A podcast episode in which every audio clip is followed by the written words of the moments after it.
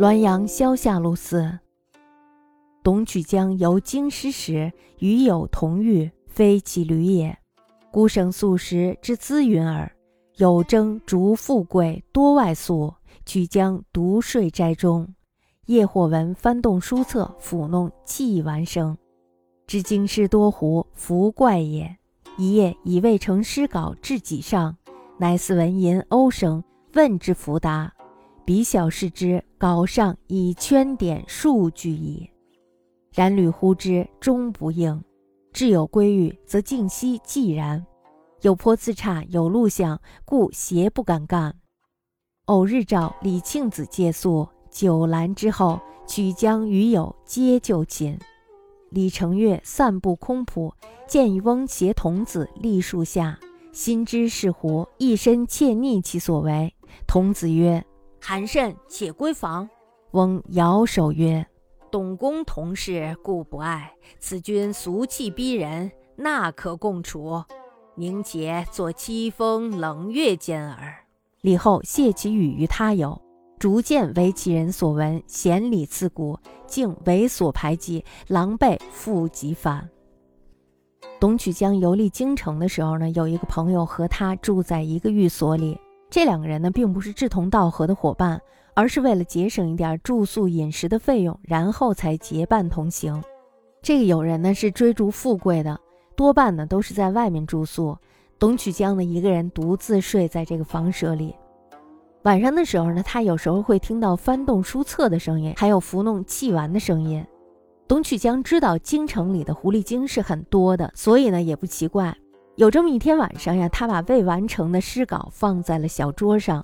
这时候呢，好像听到吟咏的声音，董曲江就问是何人，却听不到回答声。那么等到天亮的时候呢，这时候他就发现了他的稿子上已经被圈圈点点的画出了好几句，但是呢，多次呼喊发问，始终不应声。那么等到有人回到寓所的时候呢，这一夜是寂静无声。有人呢也颇感惊奇，以为是因为自己的福禄命相，所以呢妖邪都不敢来侵犯。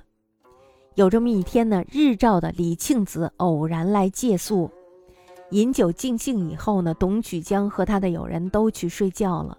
李庆子呢，他就趁着月色到空园子里来逛一逛、散步。这时候呢，他就看到一个老翁带着一个孩子站在树下。李庆子他又心想了：这么晚了，谁还能站在树下呢？于是他就马上想到，肯定是狐精。那么出于好奇呢，李庆子他躲了起来，并且呢偷看他们都干些什么。童子就说了：“童子说，哎呀，这天已经冷得厉害了，还是回屋里去吧。”老翁呢这时候就摇头说了：“说与董公同在一个房间里固然没有什么妨碍。”但是呢，这个先生却是俗气逼人，怎么可以共处一室呢？哎呀，我宁可坐在这凄风冷月之中。李庆子呢，后来就把这一番话泄露给别的朋友，结果呢，渐渐的被这个人给听说了。这个人呢，也因此对李庆子是恨之入骨。李庆子呢，最终被这个人排挤，狼狈的背着书箱回去了。大家看这故事，这故事最搞笑的就是。这个俗就好像人放了一个屁一样，以至于，以至于别人就好像闻到了味儿一样，然后不敢到这个屋子里与他同住。这其实是文人的一种清高。但是李庆子呢，他就把这个事儿告诉别人。